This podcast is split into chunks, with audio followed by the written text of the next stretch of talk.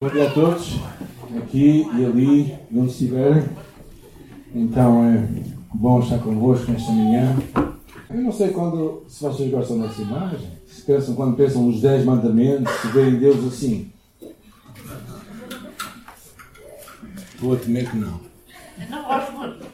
Ah, mas acham que Deus é assim a dar os mandamentos? Como é que ele estaria?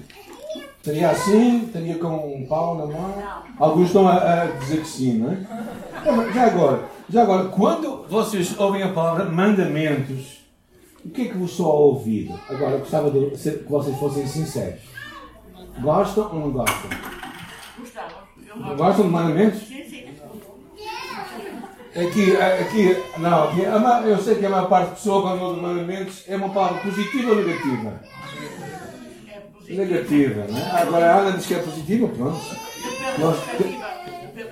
Pronto, depende da perspectiva, exatamente. E agora, o que, nós vamos ver, mas normalmente as pessoas não gostam de ouvir falar mandamentos. Não sei se vocês têm mandamentos lá em casa. Ah, o Moisés está a dizer que sim, o meu filho está a dizer que sim. Tem, tem os 10 ou tem mais? Eu acho que tem muito mais. é? O- É interessante, se eu te dissesse que íamos falar sobre os 10 mandamentos, já agora, quantas vezes ouviste falar dos 10 mandamentos numa pregação? Na pregação, aqui, muitos mandamentos só. Os Aqui, não, mas aqui nunca falámos dos 10 mandamentos. Assim, dos 10 mandamentos, ensinar sobre os 10 mandamentos nunca. Porquê? É, há pessoas que talvez pensem assim, mas, mas se nós somos salvos pela graça, porquê é que estamos a falar de uma coisa lá do Velho Testamento, não é? Será que tem sentido nós falarmos sobre os 10 mandamentos? Será que o Deus dos 10 mandamentos é o mesmo Deus que está no Novo Testamento? sim. Ou será que ele se disfarça e veste uma outra cara? Então, a minha sugestão é: por que, que Deus deu os 10 mandamentos? Primeiro, os 10 mandamentos revelam quem Deus é e quem nós somos. É mais ou menos um, um raio-x da nossa alma e mostra basicamente a necessidade de que nenhum de nós eh, consegue fazer viver os 10 mandamentos. Basicamente é isso, não é? Se tivéssemos dúvidas, Jesus mostrou isso muito claramente depois no seu ensino lá no Novo Testamento. Mas os mandamentos não são caminho para a salvação, mas é basicamente uma norma de gratidão. É interessante, se calhar nunca pensar, eu nunca pensei, vou, vou ser muito honesto, quando comecei a pensar acerca de pregar sobre isto, primeiro fiquei um bocado assustado, mas depois decidi ver o que é que Deus tinha por mim. não é? O primeiro mandamento é muito interessante. O primeiro mandamento diz assim: Então Deus falou todas estas palavras. Eu sou o Senhor teu Deus que te tirou da terra do Egito, da casa da servidão. Não terás outros deuses diante de mim. O que é que isto fala? Não dá nenhum mandamento. No princípio de tudo, não é? Fala de um relacionamento. E é interessante que, que a- os mandamentos que depois vamos ver, algumas normas para a vida, são baseadas num relacionamento que Deus tem connosco. E o primeiro, a primeira parte do relacionamento que diz: Eu sou o Senhor teu Deus te tirou da terra do Egito. Ou seja, Deus é um Deus que vem ao nosso encontro com graça para nos salvar. Então Deus não é aquele, aquele, aquele Deus, aquele ser mau que está a punir alguém, mas é um Deus que vai e que sente misericórdia de um povo que estava realmente destinado à morte. E vai ao encontro dele e o salva. Então, realmente, os dez mandamentos são baseados num relacionamento. Um relacionamento de amor que Deus tomou a iniciativa de ter connosco. E não uma imposição cruel e má de alguém que está lá em cima a mandarem todos estão cá em baixo. É muito interessante porque quando nós lemos isto, Deus faz uma, uma chamada para o povo de Israel. Basicamente é relembra, relembra, relembra a altura que eu te tirei do Egito, relembra como eu fui ao teu encontro. Ou seja, a espiritualidade sadia vem de um relacionamento com Deus, não de uma religião. Uma espiritualidade que é sadia vem de um relacionamento com Deus que vem ao nosso encontro, onde nós estamos. E um Deus que lá no Velho Testamento diz: Deus é o nosso refúgio e fortaleza, o socorro bem presente na angústia. E Josué diz que ninguém te poderá desistir, como estive com Moisés, assim estarei contigo, não te deixarei, nem te desampararei. A promessa de um Deus que estaria conosco, que estaria com o seu povo, que traria salvação. Um Deus que nos tira de amarras de servidão, de escravidão.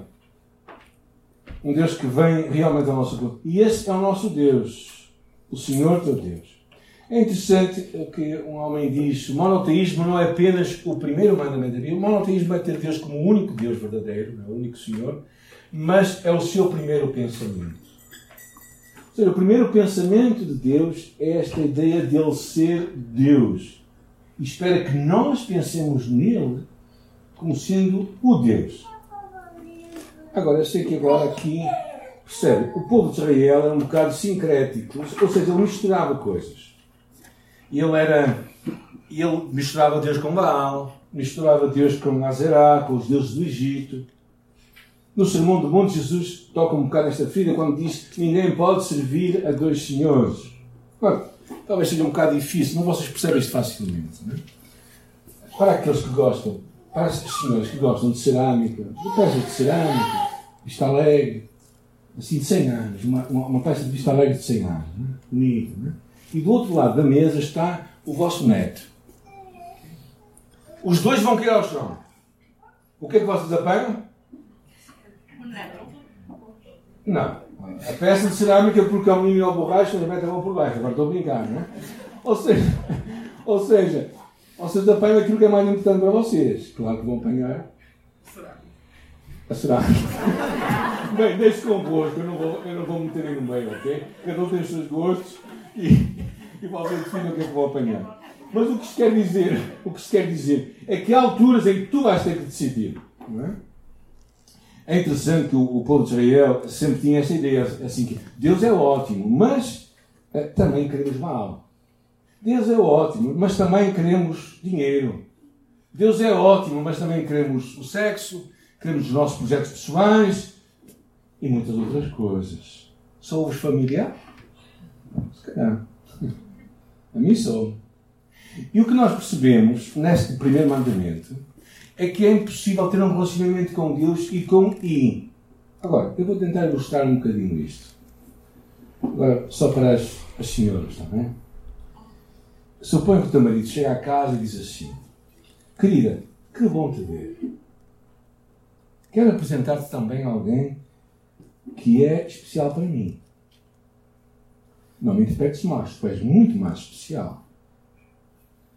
Ela é muito amável e vou passar algum tempo com ela, mas vou passar mais tempo contigo. Uh, algumas noites eu vou estar com elas, mas todas as outras noites eu vou estar contigo. Acredito que as duas se vão dar muito bem. São ambas muito amigas porque as duas significam muito para mim. Agora, o que é que achas que uma esposa diria numa situação destas? Alguém quer sugerir? Não. Alguns vão dizer que não. Não diria nada. O que é que vai dizer? Não ia aceitar. O que é que diria? A.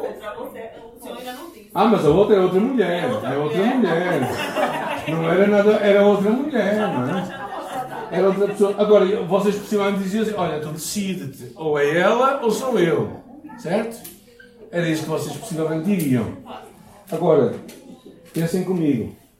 Quando Deus disse: Não terás outros deuses diante de mim, o que é que Deus queria dizer?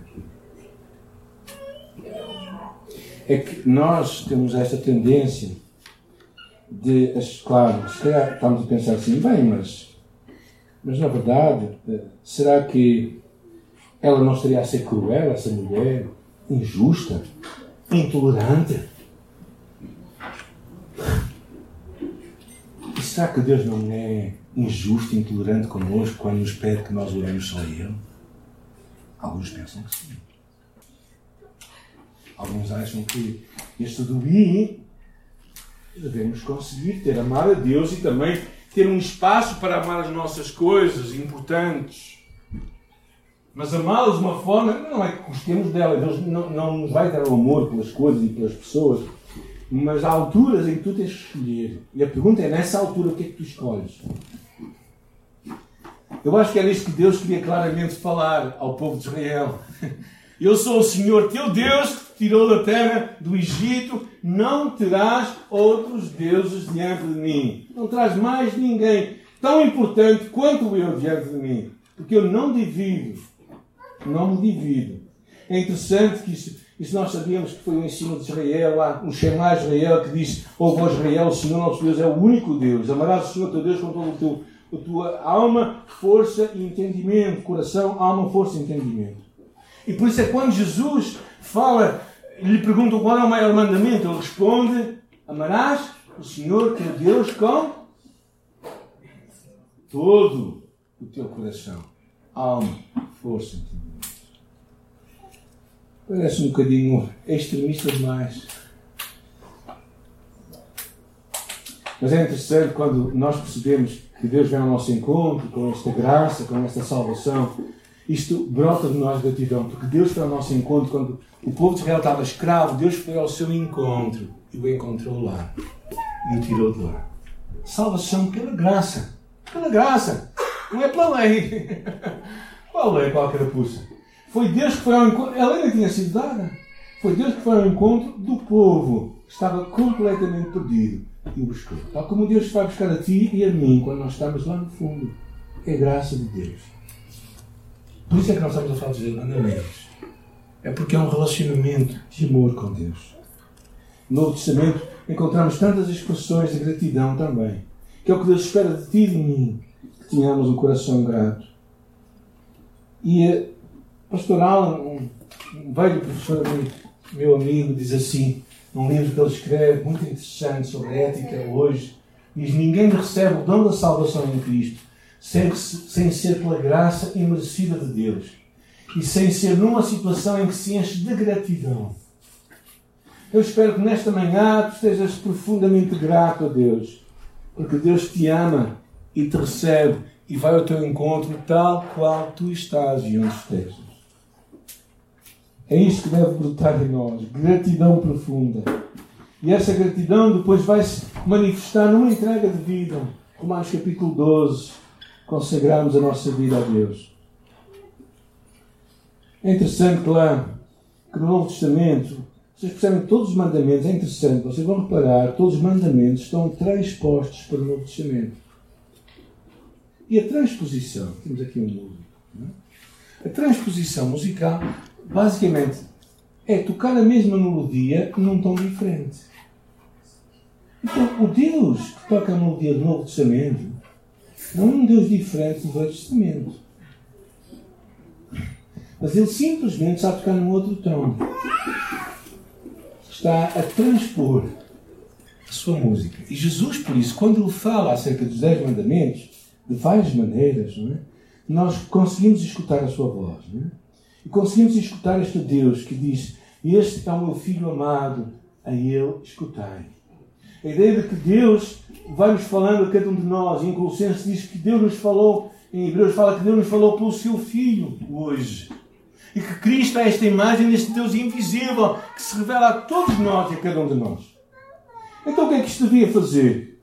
A ti e a mim devia trazer gratidão. Gratidão que vem da nossa alma, que vem de, um, de uma salvação que Deus nos dá Imagina que tu tinhas ido para a prisão e que de repente um desconhecido vai e paga a tua multa. Como é que tu ficarias?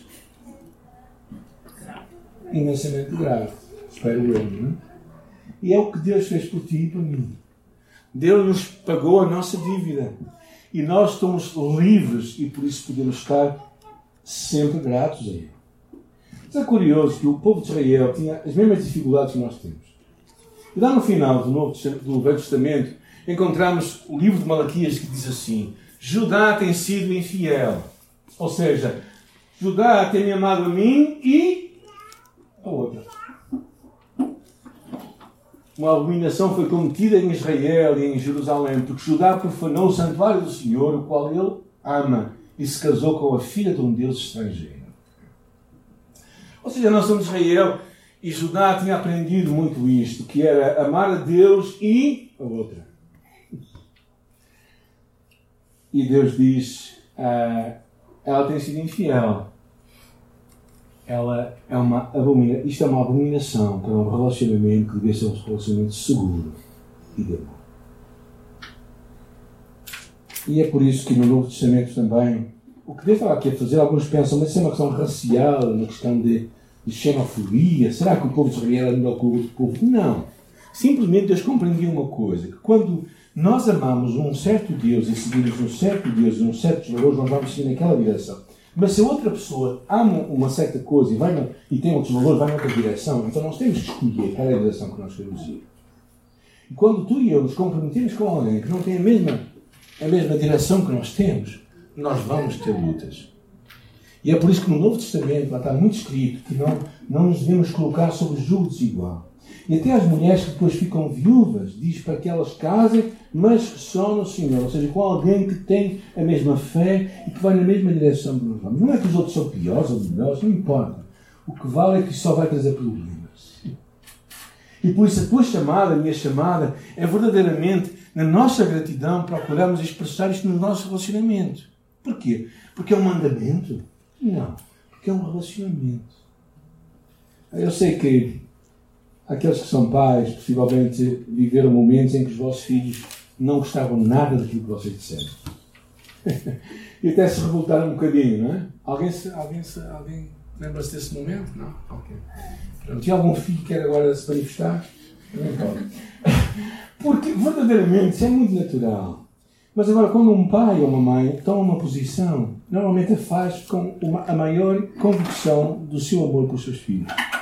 E quando o amor é que move aquilo, ele, ele tem em vista não somente o que está ali à frente, mas o que vai mais à frente. Não é? quando, quando um pai diz assim ao filho: Ó filho, não chegues depois da uma da manhã. É porque o pai não é noturno, não é? Quer dormir descansado. Não, é porque o pai sabe que depois da uma da manhã só podemos fazer as meias. não há muito para fazer diferente, não é? Ou seja, o Pai tem aquela visão. E Deus, quando nos deu estas orientações para nós, estas normas, foi porque nos ama e quer verdadeiramente mostrar como é que nós podemos viver em segurança e para o nosso bem.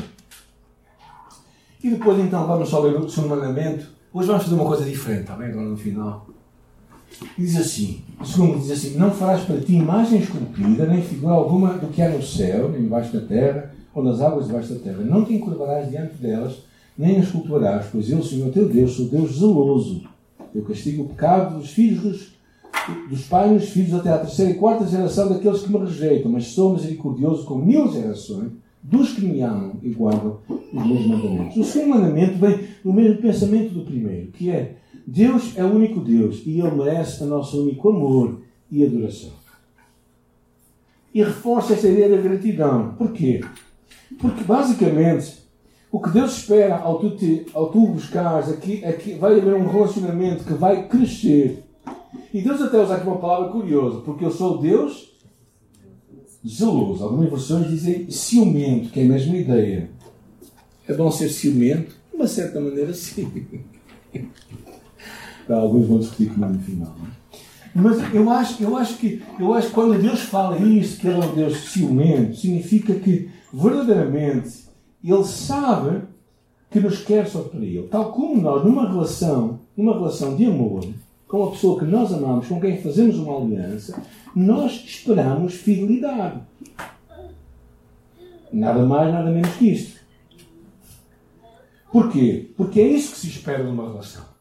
E o que Deus espera de ti e de mim é que nós sejamos fiéis a esta aliança, a este relacionamento de amor. Não é não é Deus a impor a sua mão sobre nós, mas é Deus a pôr o seu braço sobre nós. Porquê? Porque é este relacionamento que Ele quer ter connosco. E agora, porquê que não podemos fazer imagens? Eu gosto de esculturas, eu gosto de pintura. Mas porquê que nós não podemos fazer uma imagem de Deus?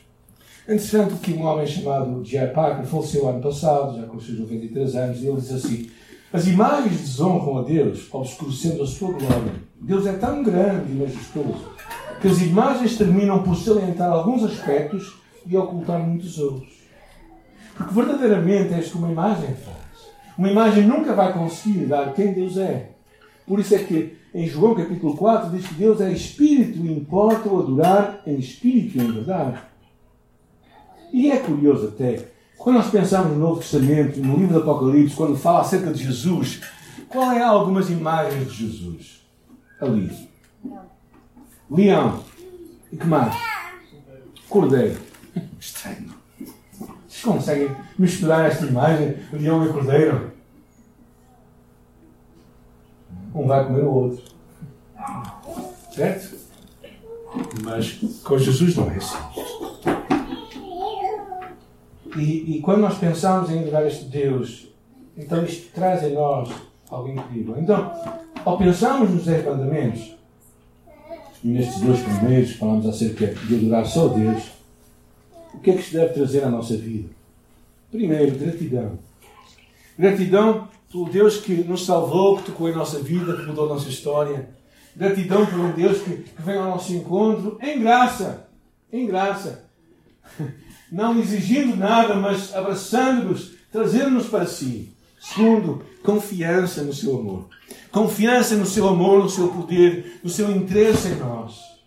Terceira coisa, talvez alguns de nós já estejamos assim um bocado mais incomodados, é exclusividade. Sou eu ou outro.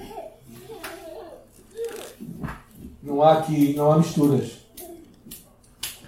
Não é? Já ouvi uma vez uma senhora que descobriu que o marido tinha, tinha outra relação, dizia assim: Esta cama é grande demais para três pessoas. E verdadeiramente é isso. Porque é o que Deus pede de nós: exclusividade. Finalmente, adoração. Eu espero que de alguma forma nesta manhã, ao pensar nisto, tu penses num Deus não que está, não que está aqui a, a, a exigir coisas ou a pesar sobre nós, mas um Deus que está a abrir-se para nós. Eu acredito nesta imagem. Bom, sinceramente, eu acredito nesta imagem dos Dez Mandamentos. Eu acredito que Deus é assim, este, este, este aluzinho, não é? Este aluzinho. de barba branca. E, e, e que está a rir-se para entregar ao seu povo o que ele tinha de melhor. Talvez isto seja uma mudança de paradigma tua mente hoje. Talvez seja uma mudança para tu veres um Deus que, que vazeia, que, que, va, va, va, que avalia muito que valoriza muito um relacionamento do qual sai todas as verdades. E este é o relacionamento que Deus quer ter contigo e comigo. Não é? Agora, quando olhas isto de uma perspectiva de fora do casamento, tu dizes, mas isso é um bocado mau. Devíamos ter mais liberdade.